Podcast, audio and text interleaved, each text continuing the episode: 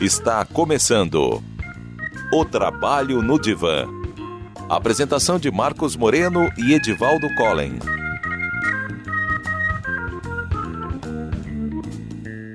Olá pessoal, bem-vindos a mais um O Trabalho no Divã e o tema de hoje é o tabu relacionado às doenças mentais, principalmente dentro das organizações. Talvez vocês tenham visto nas redes sociais há algum tempo a história daquela programadora que comunicou que ia tirar dois dias para cuidar da saúde mental e acabou viralizando na internet. Né?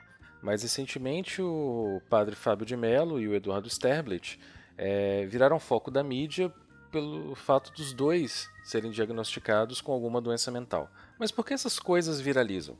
Né? Será que são fatos tão incomuns assim que precisam realmente virar manchete? Será que famosos não podem adoecer? Ou é porque é um padre ou um comediante? Será que a gente não pode mostrar que a gente é vulnerável ao adoecimento psíquico, que nós precisamos cuidar da nossa saúde mental? E aí a gente tem que termos como transtorno mental ou doença mental são considerados muito pesados pela maioria das pessoas, e aí eles são substituídos por eufemismos, como se toda e qualquer afecção psíquica fosse muito grave, como se fosse incurável ou intratável, como se quem adoecesse mentalmente jamais pudesse ter uma vida considerada normal. Tabu é um termo que vem de um idioma polinésio das ilhas de Tonga e serve para designar algo que é muito sagrado ou muito amaldiçoado para o uso de um indivíduo comum. E aí ele foi apropriado inicialmente pela antropologia, depois pela sociologia e atualmente já é um termo bem usual. E aí a gente tem que tabu é uma forte proibição relacionada a alguma atividade na sociedade, um assunto no qual não se deve tocar nunca ou um costume que não se deve mudar por conta de algum julgamento moral ou alguma crença religiosa. E os tabus existem em virtualmente todas as sociedades. Eles variam de acordo com a época e a cultura de cada uma. Muitas coisas que eram tabus antigamente, como o divórcio ou o trabalho formal feminino, né, hoje em dia já fazem parte do cotidiano. Mas algumas coisas que eram tabus antigamente permanecem proibidas, como é o caso do tabu acerca das doenças mentais, principalmente dentro das organizações. É como se fosse uma maldição, algo que não se deve falar, pois é, simplesmente mencionar o tema é, acaba traindo isso. E para a gente entender o porquê disso ser um tabu hoje em dia, vale a pena a gente ver, mesmo que brevemente, um pouco da história das doenças mentais. Na antiguidade, principalmente na Grécia Antiga e em Roma, por ter pegado os conhecimentos gregos, as doenças mentais tinham uma causa natural. Né? Era um desequilíbrio do organismo na adaptação do ambiente. Já com a difusão do cristianismo, elas passaram a ser consideradas como um mal sobrenatural, possessão de espíritos malignos, demônios ou então ira divina. E é engraçado a gente notar que em algumas culturas as alucinações elas não estavam relacionadas às doenças mentais. Elas eram mais como um dom divino, eram visões dotadas de sentidos espirituais. Já na Idade Média, a igreja tratava as doenças mentais com exorcismos, e muita gente que era mentalmente desequilibrada acabou morrendo naquelas caças às bruxas. Foi nessa época também que surgiram os primeiros asilos direcionados para os doentes mentais. Eram locais em que se prestava alguma assistência, mas também isolavam essas pessoas da sociedade. Com o passar do tempo, para lá também eram direcionados os pobres, os abandonados pelas famílias, os delinquentes. Então, esses asilos passaram a funcionar como um depósito de todos os tipos de pessoa que a sociedade não gostaria de ter por perto. E todos esses estavam numa categoria só. Não tinha uma diferenciação entre o doente mental, o bandido, o rejeitado pela família. E alguns desses hospícios, inclusive, vendiam ingressos para quem quisesse assistir a uma espécie de show que era performado pelos internos. Aqueles que eram considerados loucos perdiam cada vez mais o direito de fazer parte da sociedade. A partir do século XVII, a loucura e a razão passaram a ser muito bem separadas, e com essa separação e o desenvolvimento da ciência moderna, a loucura passou a ser objeto da razão e do saber científico. Foi aí então que tivemos o nascimento da psiquiatria. Com os avanços da medicina, e mais especificamente da psiquiatria, os psiquiatras tomaram para si o direito de monopolizar os hospícios, eles agora eram os donos, os gestores e as pessoas responsáveis por esse tipo de instituição, que era um negócio bastante lucrativo e muitos deles ganharam rios de dinheiro com as internações que geralmente eram compulsórias. Com o processo de industrialização e aglomeração das pessoas nas grandes cidades, o número de asilos cresceu muito e a tolerância das pessoas em conviver com aqueles que tinham um comportamento mais incomum foi ficando cada vez menor. Além do peso que as novas relações de trabalho trouxeram para as famílias, que antes eram responsáveis né, por cuidar desses doentes e tinham mais tempo, é, era muito fácil internar qualquer um. Então, se alguém era mais estranho, mais esquisito, era só colocar no hospício. E foi só depois da segunda metade do século XX, com os medicamentos psiquiátricos e alguns exames novos, é que essa relação entre médico e paciente começou a mudar. Com o entendimento melhor do funcionamento da doença mental e com a possibilidade de estender o tratamento com o medicamento para fora das instituições, os psiquiatras foram deixando de assumir aquele papel de carcereiros. Na década de 60 também teve o movimento antimanicomial que denunciava todos os maus tratos e todas as barbáries que aconteciam nas instituições psiquiátricas e buscavam uma reintegração daquelas pessoas, né, dos internos, de volta na sociedade.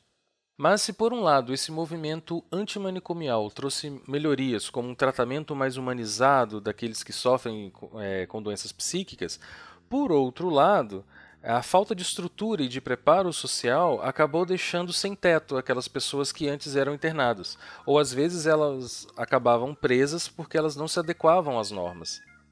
Então, por mais que os maus tratos, os experimentos e as torturas que aconteciam dentro dos manicômios tendeu a diminuir, nas ruas as pessoas continuaram a ser excluídas e o estigma permaneceu. E o estigma social é quando uma pessoa ou um grupo é discriminado por alguma característica que é associada a eles. É algo que os distingue dos outros membros da sociedade e geralmente é para pior. O estigma pode ser referente a gênero, a raça, a uma doença, a um tipo físico, a uma cultura ou qualquer outro elemento. E aí as pessoas estigmatizadas, elas se sentem diminuídas pelas outras, porque elas são tratadas de forma diferente. É como se, ao colocar o rótulo em alguém, essa pessoa instantaneamente assumisse todas as características que estão ligadas a esse termo e a gente desconsiderasse todos os outros aspectos dessa pessoa. Como se ao taxar o fulano de gay, gordo, torcedor de algum time ou algo do tipo, é, necessariamente eu não pudesse me identificar com ele de nenhuma forma. Ele deixa de ser um pai de família, ele não, não pode ter a mesma profissão que eu, ele não pode ser alguém que cuida dos outros. Enfim, ele deixa de ser uma pessoa e se torna um rótulo. E muitas pessoas acabam vestindo o rótulo. Elas passam a se comportar da maneira que é esperado delas. Elas passam a e isso passa a fazer parte da identidade delas. E a reação dos outros atrapalha muito elas se desenvolverem. Afinal, a gente aprende muito quem a gente é pelos olhos dos outros. No caso das doenças mentais, esse rótulo estigmatizado ele foi construído durante séculos e hoje ele atrapalha muito as pessoas reconhecerem que tem algum problema e quando elas reconhecem, elas evitam muito se abrir a respeito.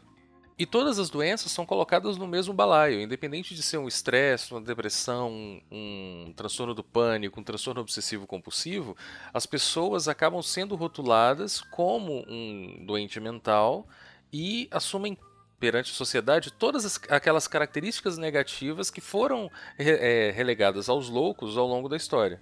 Lembrando que não só os loucos, mas todas, as, é, todas aquelas pessoas rejeitadas da sociedade que eram jogadas no asilo. É como se não houvessem graus diferentes de adoecimento, formas diferentes ou expressões diferentes.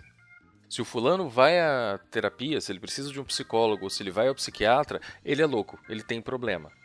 E apesar da gente já conseguir enxergar algumas mudanças na forma como a mídia retrata o assunto, é, no geral, os transtornos mentais são mostrados de uma forma negativa e pejorativa, geralmente retratando o sujeito como incompetente ou violento. E isso está presente inclusive nos desenhos animados, que as crianças consomem desde cedo. Há muitos estudos que, que mostram que as pessoas apontam indivíduos que apresentam características de transtornos mentais como mais propensos a fazer algo violento com as outras pessoas. O que não é verdade. Não há nenhuma estatística que comprove que pessoas diagnosticadas com algum transtorno mental são mais violentas. E só o diagnóstico sozinho não é suficiente para explicar um comportamento violento. Tem muitas outras variáveis envolvidas. E se a gente for olhar estatisticamente, a gente vai ver que, na verdade, as pessoas diagnosticadas com algum transtorno mental mais severo, elas tendem a serem mais vítimas de crimes violentos do que as pessoas ditas normais. E infelizmente, aquela representação exagerada do doente mental, aquele louco violento, aquele idiota que não consegue fazer nada, é o que prevalece. Mas a maioria dos transtornos psíquicos que a gente tem na sociedade são leves ou moderados. Grande parte das pessoas que buscam tratamento se curam ou pelo menos vivem suas vidas normalmente. E o estigma social da doença mental traz todos os medos e anseios relacionados a essa imagem mesmo que seja um diagnóstico simples de uma depressão leve ou, como a gente falou no programa anterior, da síndrome de burnout. Isso sem falar também no outro extremo, que é de considerar as doenças mentais como não sendo doenças, como a depressão sendo só tristeza, ou que o fulano faz corpo mole, que é falta de vergonha na cara, ou que é uma falta de surra. Ou então, em alguns casos, é dizer que a condição daquela pessoa tem causas espirituais.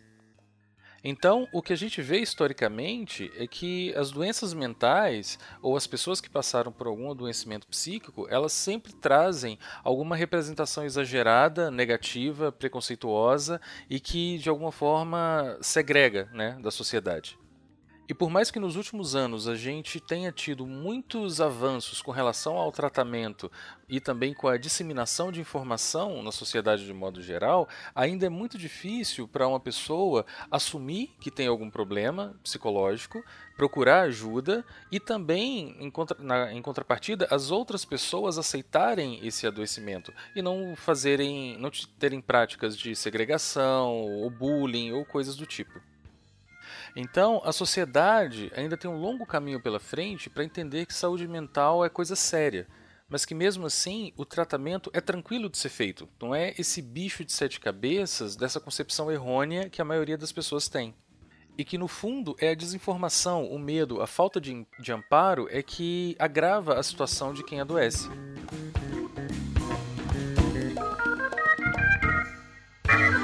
Você está ouvindo o trabalho no divã.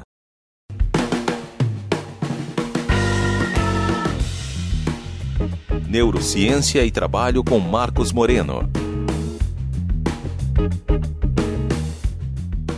O tema dessa semana é tabu relacionado a doenças emocionais no trabalho.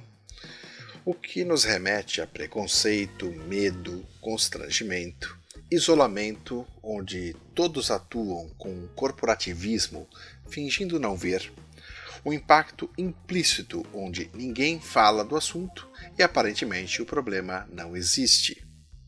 Para entender como esse mecanismo psicológico de fingimento coletivo funciona, precisaremos ampliar bastante a perspectiva, de maneira que precisaremos entender como escolhemos nossos objetivos, qual é o mecanismo onde somos influenciados ou manipulados, saber sobre nosso nível de autoconhecimento e, por fim, o conceito de maturidade emocional. Sistemas de crenças e valores também são envolvidos no processo psíquico de tabu, mas deixaremos de fora hoje para voltarmos a esse assunto por meio de outros temas futuros. Tudo começa em um funcionamento psíquico totalmente normal, adequado e funcional, de termos nossa atenção em um único foco, o que é estabelecido por nossos interesses naturais, daquilo que gostamos ou daquilo que estamos comprometidos por responsabilidade ou por pressão externa. Quando estabelecemos o nosso foco ou objetivo baseado em nossos próprios interesses e necessidades, podemos afirmar que o indivíduo possui maior autoconhecimento. Contudo, não podemos descartar a possibilidade do mesmo ser excessivamente autocentrado, ou, como conhecemos popularmente, egoísta. Quando estabelecemos o nosso foco ou objetivo baseado nos interesses e necessidades de outras pessoas, nossa motivação pode variar por algum desses fatores, que seriam eles. Se for estratégia ganha-ganha, meu interesse estará alinhado com o interesse de outra pessoa ou de outras pessoas, e estaremos comprometidos com esse objetivo para alcançar juntos esses objetivos, podendo ou não dividir papéis e responsabilidades para esse fim. Se for perde-ganha, podemos adotar essa estratégia por altruísmo, por gostarmos de alguém mais do que nós mesmos, por exemplo, como é comum na questão de filho ou em casos de amor. Também adotamos essa estratégia para satisfazer alguém por necessidade de reconhecimento, por afeto, se temos uma baixa autoestima.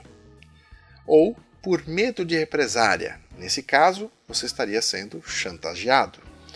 Por passividade, por termos medo de conflito, nos submetemos à vontade de alguém que, por algum motivo, acreditamos que manda em nossa vontade. Se for ganha-perde, adotamos essa estratégia de manipulação onde fazemos alguém trabalhar para nós sem darmos a devida contrapartida, explorando seu medo ou as suas fraquezas emocionais. E também existe a perde-perde, onde adotamos essa estratégia quando somos dominados pela raiva e ódio e ver a outra pessoa sofrer é tão importante que tolera fortes perdas desde que o outro lado seja penalizado. Outro mecanismo psíquico relacionado ao foco e que também é normal e funcional é quando estabelecemos um objetivo e precisamos priorizar tudo o que nos aproxima do nosso foco para podermos dedicar nosso tempo, esforço e recursos para alcançar nossa meta. Não importa se ganha-ganha ou perde-perde.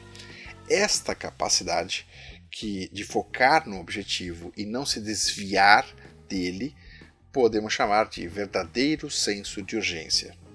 Note que ao focarmos em algo com senso de urgência, fazemos as coisas acontecerem, mas, ao mesmo tempo, fazemos uma escolha por não se desviar por outros assuntos que podem nos chamar a atenção, querendo ou até mesmo precisando de nossa atenção. É, imagine que isso pode ser por um filho pedindo a sua atenção, a sua esposa ou esposo, é, outras responsabilidades suas, e aí você vai ter que priorizar algo naquele momento ao menos, estará negligenciando outros assuntos ou pessoas.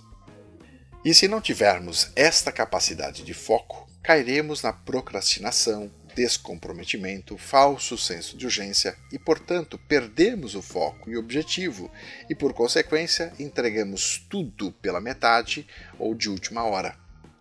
Porém, para darmos as costas para alguém que você ama ou para assuntos de forte interesse, mesmo que temporariamente, gera desconforto e angústia. E nosso mecanismo de defesa neurótico, que busca nos preservar de sofrimento emocional, criaram um mecanismo de autodefesa chamado de dessensibilização, onde nos desconectamos emocionalmente, perdendo temporariamente a capacidade de empatia, ou seja, não vemos o sofrimento do outro. Diariamente, há centenas de pessoas e situações e empresas tentando nos chamar a atenção, nos sensibilizar e nos mobilizar para fazer algo. A mídia faz isso o tempo todo, nossos empregadores fazem isso, as pessoas que amamos e nos relacionamos fazem isso, tentando nos influenciar e nos chamar a atenção, chamar para alguma ação, pedindo nosso tempo, esforço e recursos para alguma coisa. Se não tivéssemos a capacidade de estar dessensibilizados na maior parte do tempo, não conseguiríamos nem chegar ao trabalho todos os dias, de tantas questões que nos chamariam a atenção e nos chamariam para ação. Crianças na rua, pessoas famintas, cachorros perdidos, etc. Se percebêssemos e sofrêssemos com tudo o que está errado no mundo ou à nossa volta, teríamos uma overdose emocional. Portanto, o mecanismo de defesa de dessensibilização tem um sentido, ele é funcional. O problema é que, com tantos estímulos tentando nos sensibilizar e nos chamar a atenção para algo, por falta de maturidade emocional, perdemos o contato com nossos interesses e responsabilidades legítimas não chegando a ter autoconhecimento. E começamos a negligenciar questões de pessoas que dependem de nós e que são a nossa responsabilidade e que deveríamos estar atentos, perceber os seus desconfortos, problemas que estão grandes demais para elas e estão precisando de nossa ajuda. E é nossa responsabilidade ajudar e permanecermos inconscientes escolhemos não ver. Desviamos do problema, desviamos o olhar para não ver. Nos preservamos. Evitando o conflito e o desconforto emocional, nosso sistema de defesa atua erroneamente, pois procrastinamos um problema que é nossa responsabilidade até que se torne insustentável e acabe por ruir, quando poderíamos ter facilmente resolvido no início, quando resolvemos negligenciar. Muitas vezes não terá volta, e o arrependimento será bastante difícil ou até impossível de ignorar. Desta forma, todo assunto do qual temos alguma responsabilidade direta e escolhemos não ver é tabu. E todos que sofrem sem a sua ajuda percebem a sua indiferença e cobrarão um preço na relação de vocês. E se essa pessoa não conseguir resolver sozinho o problema, você pode contar que parte da responsabilidade sobre as consequências será sua, mesmo que você negue.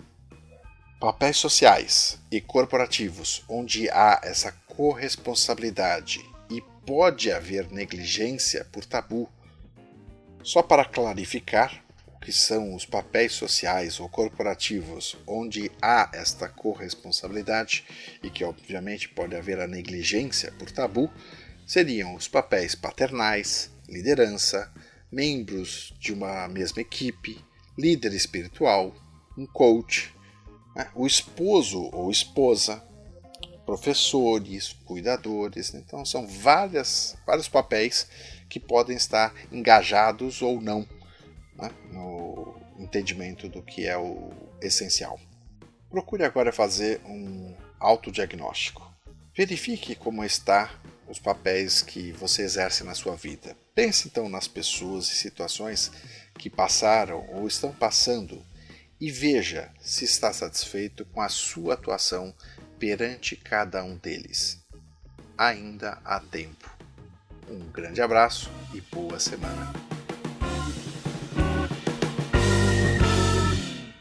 Você está ouvindo O Trabalho no Divã.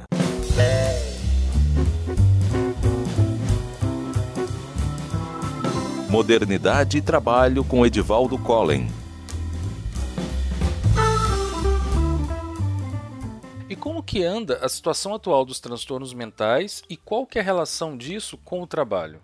A gente pode começar dizendo que uma estimativa da Organização Mundial de Saúde é que a prevalência de doenças psíquicas na, po na população em idade ativa é de 20%.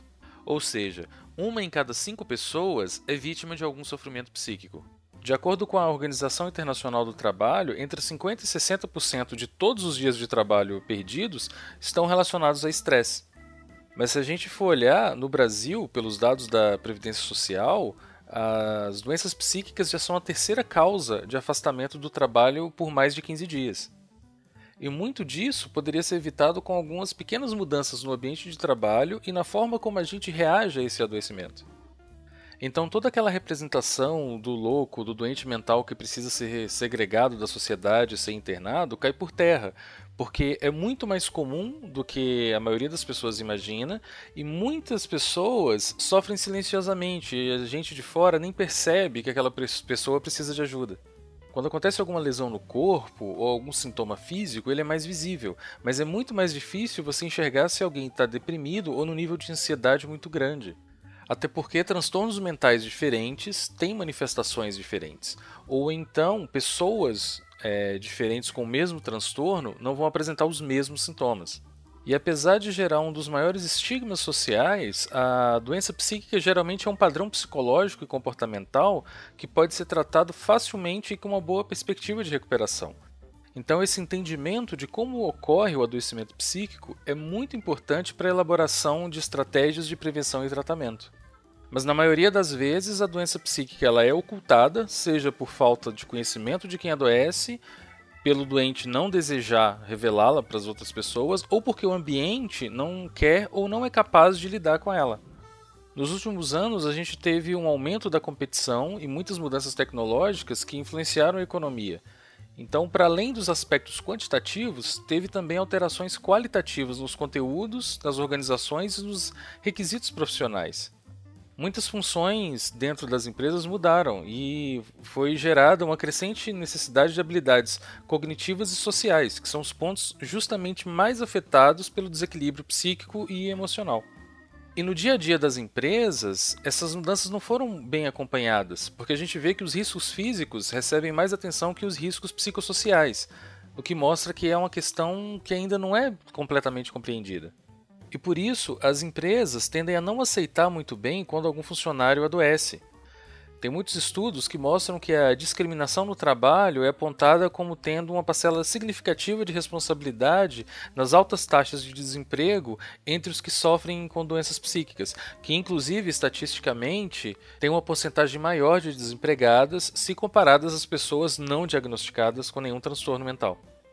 E um complicador é que o adoecimento psíquico e emocional afeta a percepção do funcionário. Isso vai influenciar de forma negativa na satisfação dele com a atividade que ele exerce, com os relacionamentos com os colegas e também no seu desempenho. Como já foi dito, o adoecimento mental ele é quase que invisível.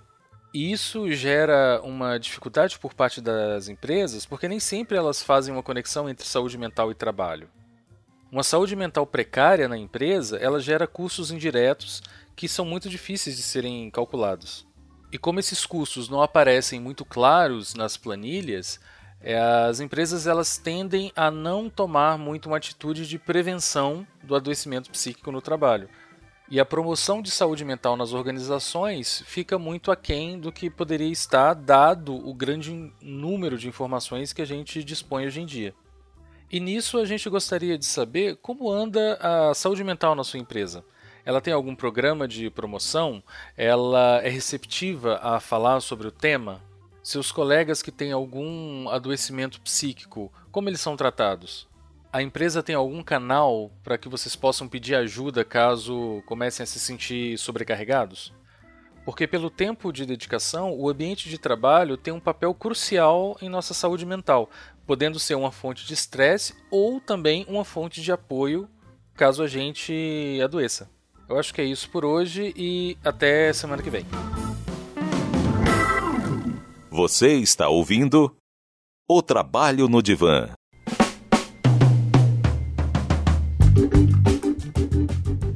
Perguntas no Divã.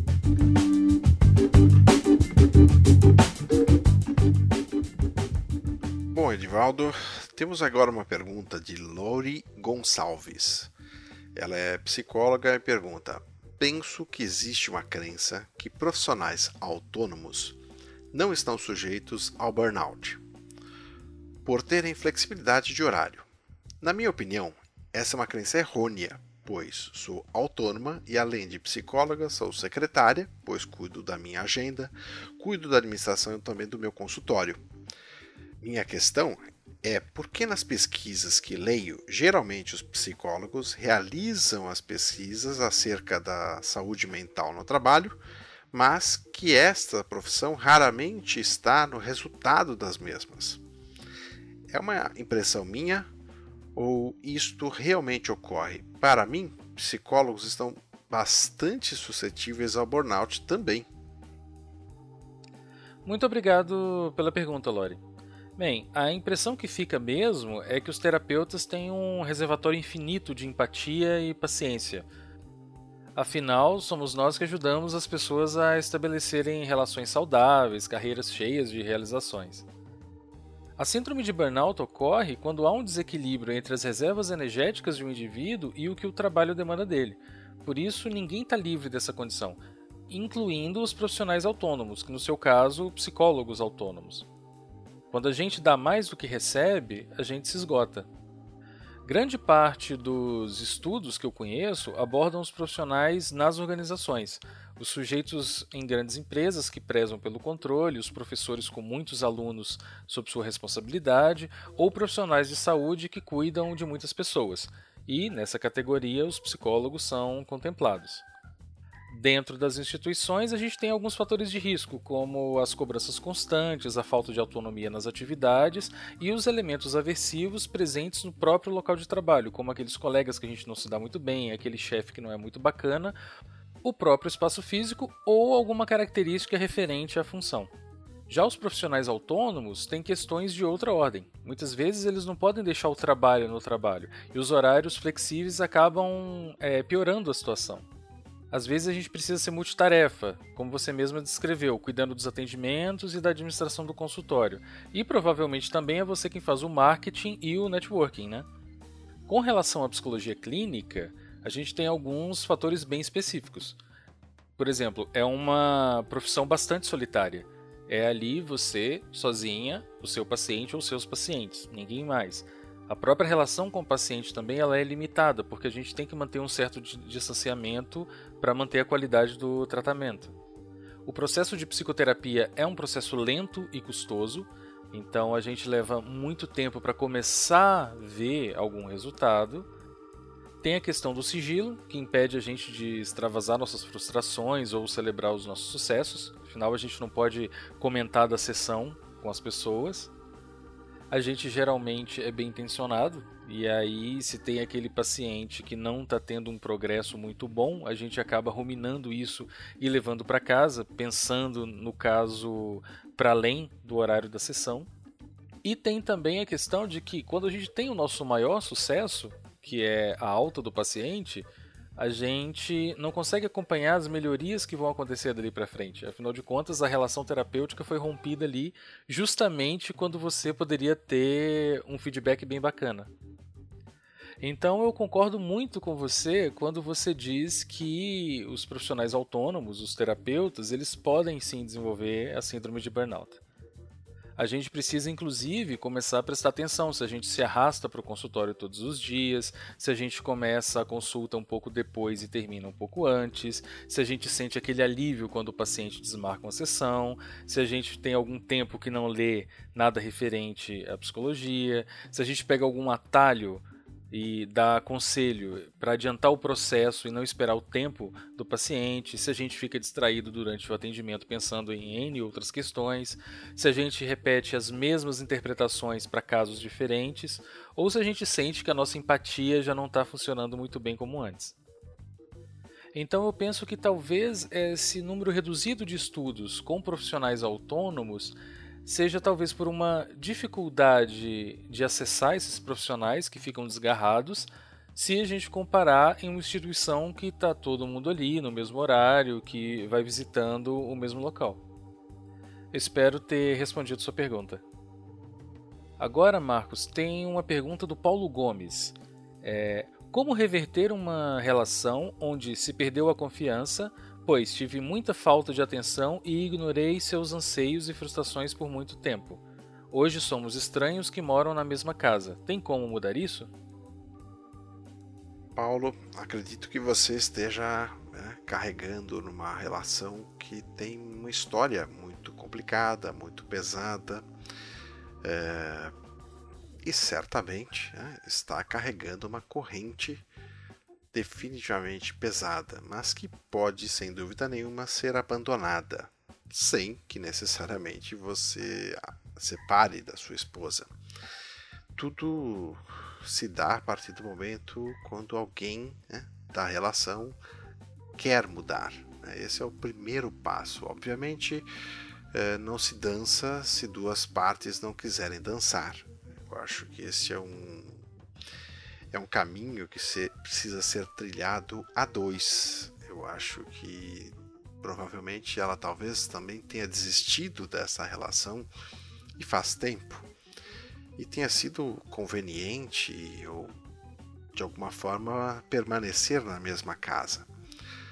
Se ambos descobrirem que ainda há interesse nessa relação e de criar um espaço para né, vocês se encontrarem nessa, nessa relação, é possível se reconstruir sem dúvida nenhuma. Da mesma forma que um dia essa mulher te encantou, da mesma forma que você a encantou um dia, é, esses elementos ainda estão aí, apesar né, de todo distanciamento, de todo né, de todo histórico que aconteceu, vocês permaneceram juntos por muito tempo e isso demonstra que é, existe né, mais aí para ser resgatado.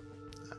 Então, eu acho que começa sem dúvida nenhuma por uma boa conversa, por né, talvez você fazer um, um processo de análise a respeito dos seus motivos para se distanciar e também os seus motivos para buscar o aproxima, a aproximação e saber dela se há também essa, essa mesma disposição. Um grande abraço para você e até a próxima semana. Temos uma outra pergunta de uma pessoa que preferiu não se identificar. Sinto que meu chefe me ignora Nunca tive um feedback ou reconhecimento. Só que ele pega muito pesado com meu colega, até humilhando, e às vezes prefiro ser ignorado do que sofrer assédio. Como faço para mudar essa situação? É, uma das piores coisas no trabalho é a falta de reconhecimento. É a falta de se ver no resultado e sentir que a gente está trabalhando por nada há um grande investimento das empresas nas atuações do RH e da comunicação interna que focam justamente é, nesse feedback ao funcionário. Me parece que o seu ambiente de trabalho é meio tóxico, então há algumas coisas a se pensar. A primeira é o que você tem feito para mudar a situação no seu trabalho? Quando seu colega é humilhado, qual que é a sua atitude? Você é conivente? Você faz algo para mudar isso? tem que ver também a sua responsabilidade no que está acontecendo no seu ambiente. O ideal seria você chegar para o seu chefe e conversar, saber a razão de você ser ignorado, como você diz, ou de ser tratado de forma diferente. Essa abertura na comunicação é muito importante em qualquer ambiente de trabalho. Talvez seu chefe nem seja tão intransigente. Se ele pega pesado constantemente com outra pessoa, seu emprego não deve estar tá em risco por uma simples conversa. Caso você não se sinta à vontade para isso, tem algum canal que você pode comunicar o que está acontecendo e pedir ajuda? Tem muitas empresas que possuem alguma forma de atendimento ao funcionário para que eles façam suas críticas, suas demandas e suas sugestões. E se nenhuma dessas opções estiver disponível, é possível você mudar de chefia? Tem a possibilidade de você mudar de área dentro da sua própria empresa? esse caminho não vai fazer muita diferença num ambiente que provavelmente já está engessado, mas talvez individualmente para você seja uma solução. Bem, Marcos, eu acho que são essas as perguntas de hoje. A gente volta na semana que vem. Até mais.